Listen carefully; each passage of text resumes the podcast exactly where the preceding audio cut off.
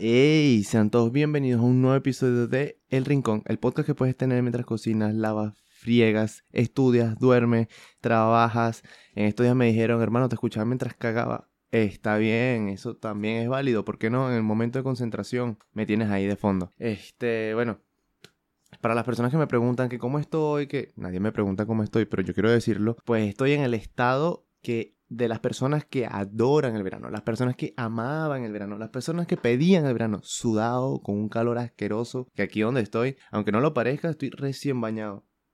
Sí, me tocaba, me tocaba bañarme hoy. Y la verdad es que salí del baño como si no me hubiese bañado. Eso es algo del verano característico. Que por cierto, en el episodio de eh, las estaciones del año, me escribieron eh, como indignados de que yo, porque me quejaba del calor, si yo venía de Maracay, es una ciudad de, de, Venezuela, donde hace calor todo el año, de verdad que hace muchísimo, muchísimo calor. Papi, pero es que como, o sea, te explico. Cuando tú vas al gimnasio el primer día, te duele todo el día siguiente, ¿verdad? Pero cuando ya lo agarras de rutina, pongo el gimnasio para las personas que les falta motivación. Cuando tú lo agarras de rutina, ya a la semana tú puedes decir, no, no me duele tanto, o te acostumbras ya a los ejercicios y te deja de dar como fa no es fatiga, es como ladilla. Te da ladilla ir. Porque es verdad, a las personas que les cuesta eh, empezar en el gimnasio, pues cuando no tienen mucho ánimo, dicen, no, mejor no voy. Pero cuando ya llevas tres meses, que está comprobado científicamente de que lo agarras como rutina, ya deja de ser fastidioso. Bueno, lo mismo pasa con el calor. Te lanzan seis meses de frío, de brisita sabrosa, de que te puedes poner un suétercito sin sudar, y después te lanzan estos tres meses de un calor que insoportable que no jodan. Mira, es increíble. Entonces, claro, tú te acostumbras a que el frío sabroso. Y me han preguntado también cómo estoy con el tema de las olas de calor, asqueroso. Estás sudando todo el puto día. Pero bueno, ya después uno se acostumbra. Estos dos, tres meses, llega un momento que ya dices, bueno, va a hacer calor todos estos días. Ya, fin. Bueno, el episodio de hoy. El episodio de hoy, eh, por cierto, muchas gracias a las personas que llegaron nuevas por el episodio anterior, por los que lo compartieron, por los que le dieron like. Muchas gracias. Si seguimos compartiendo, ya casi llegamos a los 100. De hecho, en la encuesta que hice en Instagram, llegó primero, bueno, todos decían que va a llegar primero Instagram, pero YouTube parece que eh, se les va a adelantar. Así que cuidadito. Si comparten por Instagram, llegamos primero a los 100 seguidores en Instagram. El episodio de hoy, la niñez. Esa etapa tan bonita y tan... ¿Qué es esto, vale? Esa etapa tan bonita, tan inocente que tiene uno, todo el mundo la experimentó. Porque no me digas que tú creciste viejo. Mentira. Que hayas nacido amargado y obstinado. Puede ser pero viejo no. Eh, la niñez es una etapa bonita. Es una etapa que de repente para ti te guste porque te trae recuerdos y tú dices, coño, que, que de pinga cuando yo estaba niño y tal. No tenías ningún tipo de preocupaciones. No tenías nada que hacer, solamente vivir y ya. Hay personas que no les gustó su niñez. Por ejemplo, conozco gente que no les gustó cuando eran niños porque eran gordos, otros porque eran nulos, otros porque les hacían bullying, y tal. O sea, todos tuvimos una niñez totalmente diferente. Tanto por eh, físico o por situaciones económicas, eh, X. O sea, todos tuvimos diferentes perspectivas de la niñez. Que cuando uno es niño no es muy huevón. O sea, todo el mundo, mira, esta frase yo creo que les he escuchado al 100% de las personas en el momento dado de que estamos hablando. Verga, me siento un señor, ¿vale? 18 años y me siento un señor. De que estamos hablando de no, y cuando yo era niño y no sé qué y tal. Y dicen, la frase es esta. Si yo fuera niño, con todo el conocimiento que tengo ahora, fuera una lacra. Bueno, digo lacra por... Pero es como, si tengo todo el conocimiento que fuera, que, que tengo ahora cuando, fui, cuando era niño, verga, yo me enredé. Pero es como, si yo volviera a ser niño, con todo el conocimiento que tengo ahora, fuera lo máximo o fuese lo máximo. Corríjame cuál es la que se utiliza, porque no me acuerdo. Sé que no, no es fuera, si no fuese, porque una no existe. Me pueden corregir. Y es como, papi, no. No, no puedes, no puedes, porque esa es la, esa es la esencia de cuando eres niño, que eres un inocente en un mundo corrompido por la maldad. O corrupto, corrompido no existe. Ah, bueno, pero hoy estamos hablando de espectacular. Entonces, eso es lo que le da la esencia cuando eres niño. O sea, cuando, cuando eres pequeño, te pasan de toda vaina. Es cuando tú empiezas a ver cosas, o cuando tú empiezas a descubrir eh, cosas que a ti, te gusten. O sea, básicamente cuando tú estás pequeño es que tú te empiezas a dar cuenta de que te gusta el arte. Hay personas que les gustan los deportes, hay personas que les gusta la lectura, pero todo eso es de niño. Pero tú sabes que es jodido, que por lo general, cuando eres pequeño, como no sabes qué quieres o no sabes nada de la vida, que tienes 40 años y todavía sigues sin saber nada de la vida, tus papás te, te quieren como que moldear. Porque yo siento, eh, y esto no es mentira, si eres mamá o papá, bueno, no, porque si te acuerdas de tu niña de repente tienes recuerdos de que tu papá te dijo que no, yo te voy a meter en fútbol porque a mí me gusta el fútbol. Y resulta que a ti te da una ladilla ir a correr como un hijo de puta ahí en una cancha llevando sol, sudando, no te gusta. Pero tu papá le, hacía ilusión, a tu papá le, le, conmovía que de repente tú jugaras fútbol, ¿verdad? E, entonces ahí es como, dejen que los carajitos elijan, dejen que los pelados digan, no, mira, eh, mamá, quiero, no sé, practicar ajedrez, quiero ser un buen jugador de ajedrez. Te van a decir, hijo, ¿tú estás loco o qué? Probablemente sí. Por ejemplo, a mí, a mí me acuerdo, yo me acuerdo que cuando yo estaba en la escuela, a mí me gustaba mucho jugar ajedrez. Y digo me gustaba porque ya la última vez que jugué ajedrez fue en la cuarentena, porque sabemos que en la cuarentena todo el mundo volvió a los viejos vicios. Déjalo, deja, ese vicio, hermano, te está matando. Volvimos a los viejos, a los vicios, a costumbres viejas, no sé, de repente a hacer cosas que se te habían olvidado, por ejemplo, bisutería, empezaron a coser, gente que empezó a leer, gente que empezó a entrenar. Y yo dije, bueno, voy a ponerme a jugar un rato ajedrez. Ya después, más nunca.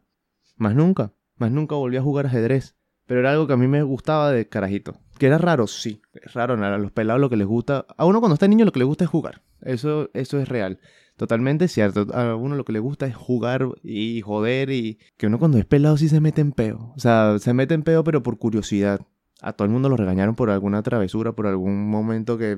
Porque a mí me arrechera la gente que dice, no, cuando yo era niño yo no hacía eso. Ay, por favor. Cuando tú eras niño seguro hacías un desastre increíble. Lo que pasa es que no te acuerdas o te da pena decirlo porque mentira no es. Hay, hay cuentos de uno que uno hizo de niño que de repente da pena contarlo. O, el raciocinio de niño. El raciocinio de pequeño... raciocinio, ya vamos a empezar con la lengua de la traba. De cuando eres niño, es muy chistoso. Porque claro, cuando tú estás pequeño, tú estás como descubriendo cosas, estás como experimentando cosas. Y hay situaciones que son clave por ejemplo, que cuando tu mamá te deja en el supermercado, tú no sabes qué hacer porque se va, no sé qué. Creo que ya de esto hablé en un episodio. Ah, sí, en el episodio de la primera vez. Pero es que es verdad, eso es algo que te tiene que suceder. Si no te pasó eso de niño, no tuviste infancia, básicamente. O sea, si un familiar no te dejó a punto de pagar, no tuviste infancia, a veces se te acelera el corazón, empiezas a sudar frío, dices, mierda, ¿qué voy a hacer? Me van a insultar. No te van a decir nada, eres un niño.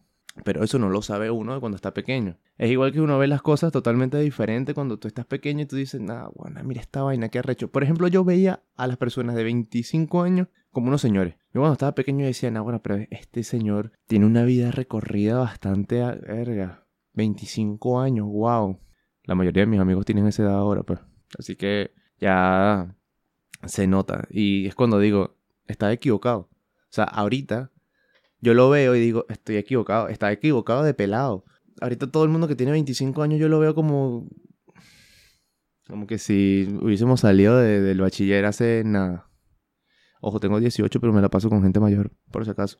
Y entonces, ese tipo de cosas ahora dan risa, por ejemplo. Uno siempre, yo creo que todo el mundo pensó algo errado cuando eras pequeño. Por ejemplo, yo voy a dar un ejemplo mío.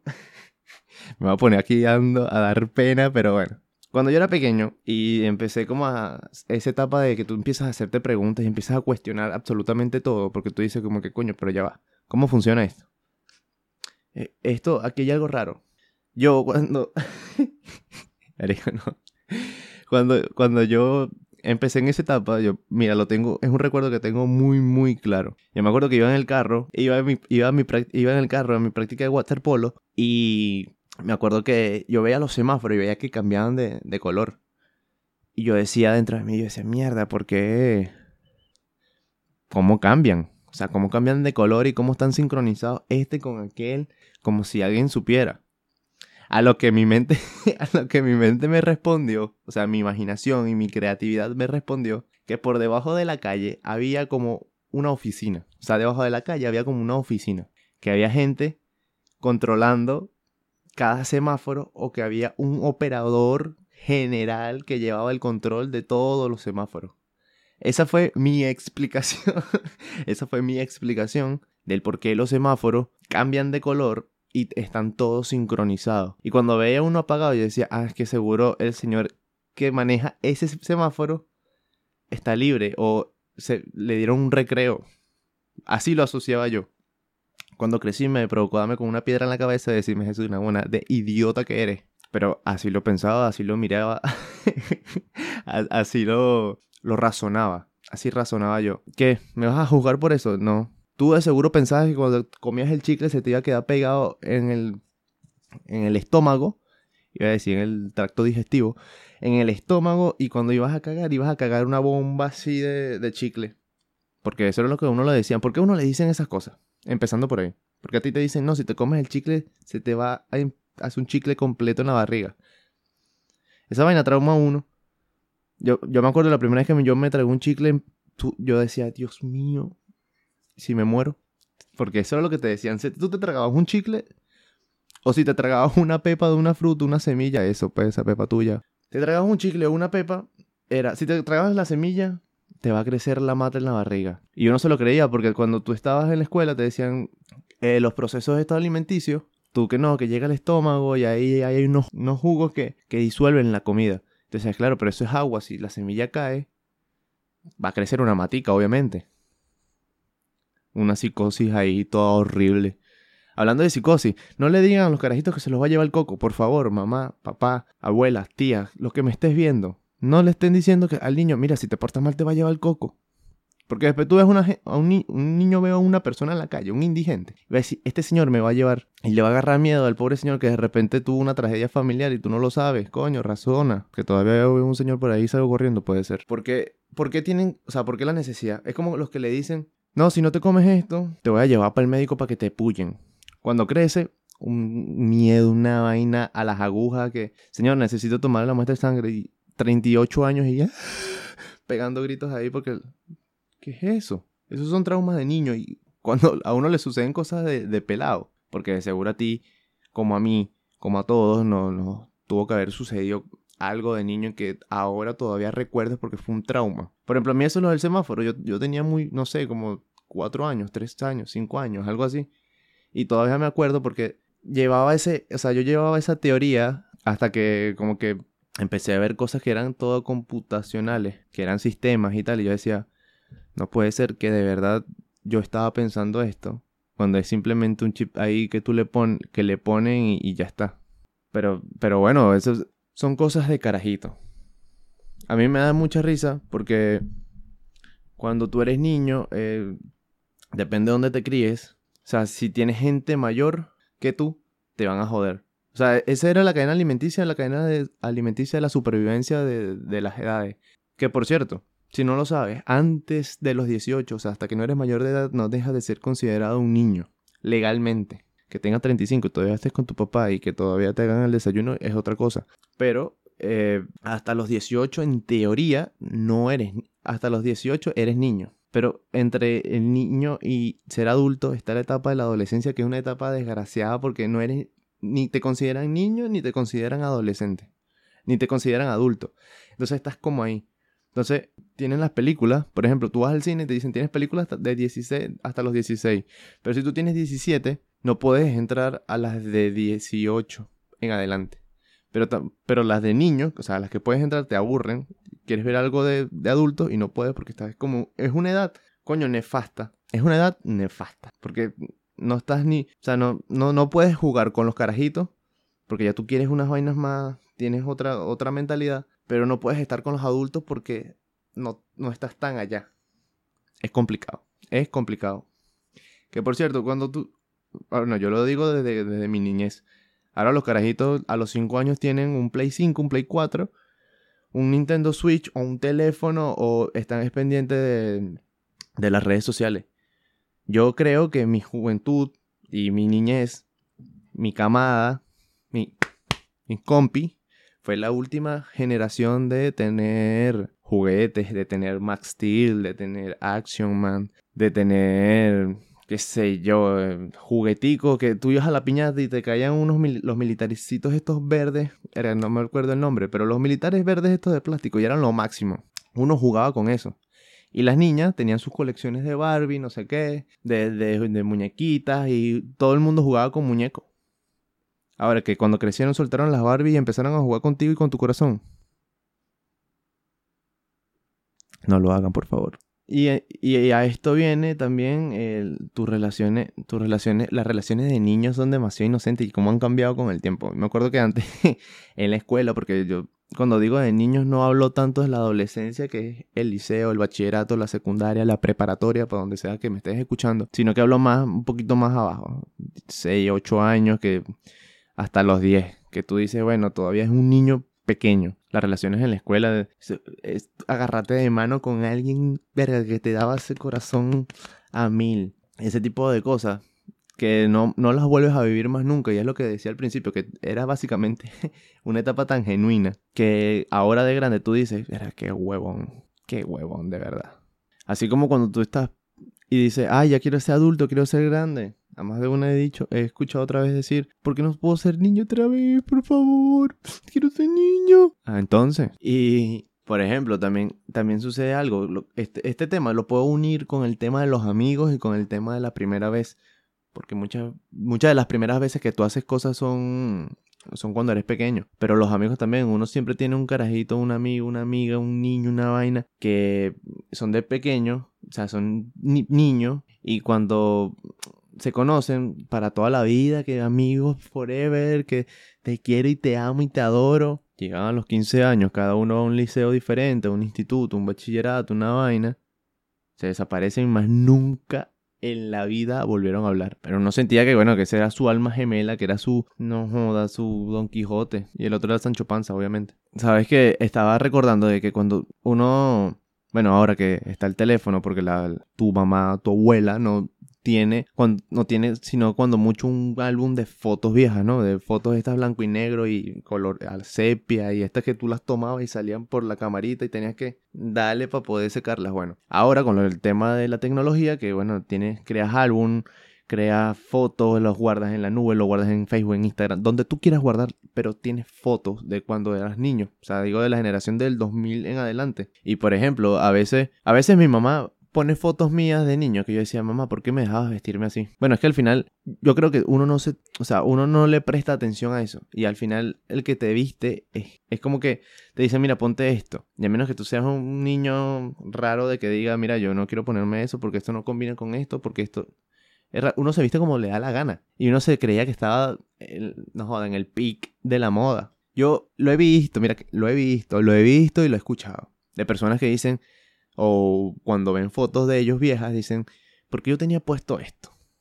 Mamá, ¿por qué tú me dejabas salir a la calle vestido así? Pero es que tú eres un bebé, o sea, tú eres un pelado, no, no le interesaba a nadie, nadie se te quedaba mirando y nadie te criticaba. Ahora que tú eres adulto y te critiquen tus amigas cada rato, puede ser, pero ese es a quién? Nadie, nadie. Dígame, si, o sea, si, para los que son de Venezuela, si cuando fuiste a la escuela en algún momento te pusiste los pocholines de la escuela esta de para, para el uniforme. Los, ¿cómo es que se llamaban? Los, eh, ¿cómo es que se llamaban estos zapatos? Lo que eran como unos pocholines, no, bueno, unos pisamojones, le decíamos nosotros. Me parecían unas botas de seguridad. Horrible.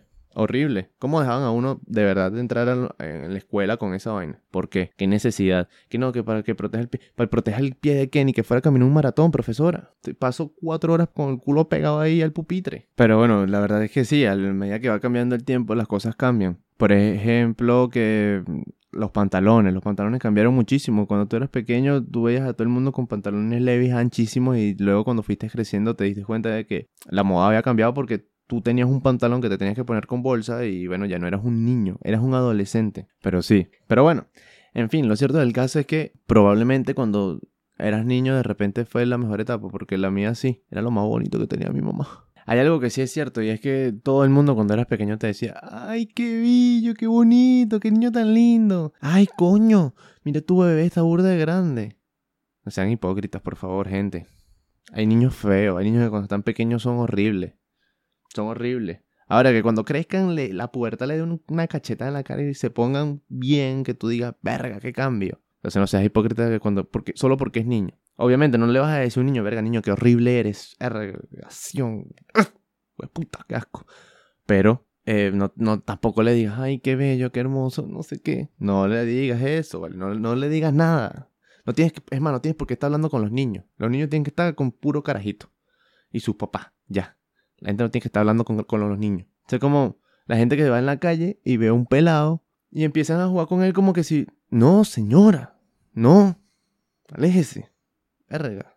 Así como también hay gente frustrada, no es frustrada, es como que eh, los papás eh, como que lo sometieron demasiado cuando eran muy pequeños, o cuando eran pequeños, y después como que tienen eso, eso de que quieren hacer y deshacer.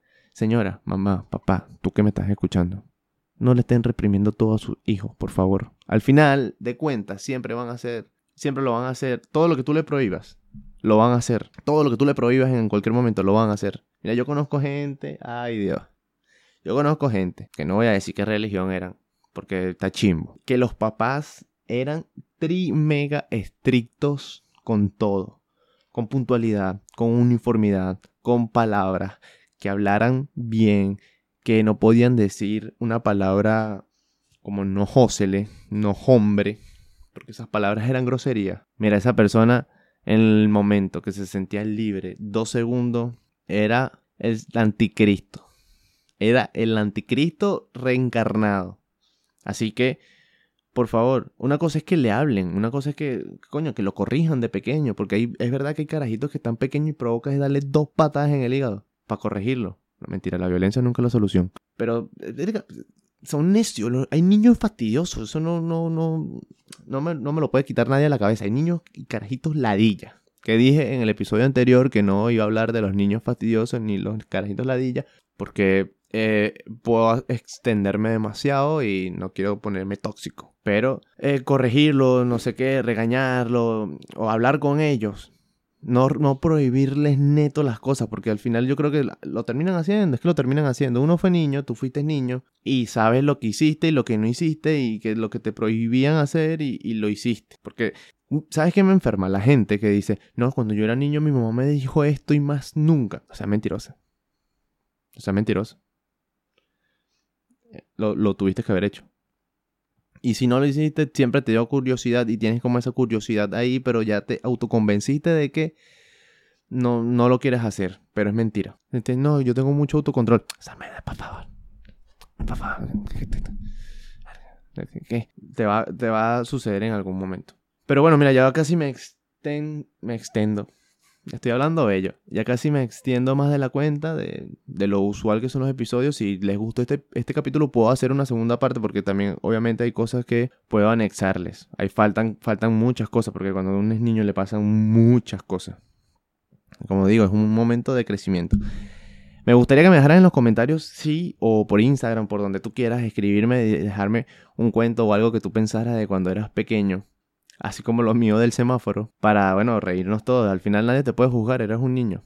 Tú puedes, cuando eres niño puedes pensar y creer lo que te dé la gana porque eres un pelado, nadie te va a decir absolutamente nada. Así que nada, eh, déjamelo en los comentarios. Te voy a dejar el link de mi Instagram en la descripción, te voy a dejar eh, un besito para ti que me estás viendo. Y bueno, nada, yo creo que esto fue todo el episodio del día de hoy. Así que nada, hasta luego. Y no te olvides que cuando tú eras niño todo el mundo te decía que qué bello eres y tú pensabas que era tu mejor etapa y ahora que estás grande no lo es. Te la dejo ahí. Tengo en la mente, me enfermo de repente, quiero que sigamos aquí, tú conmigo eres feliz.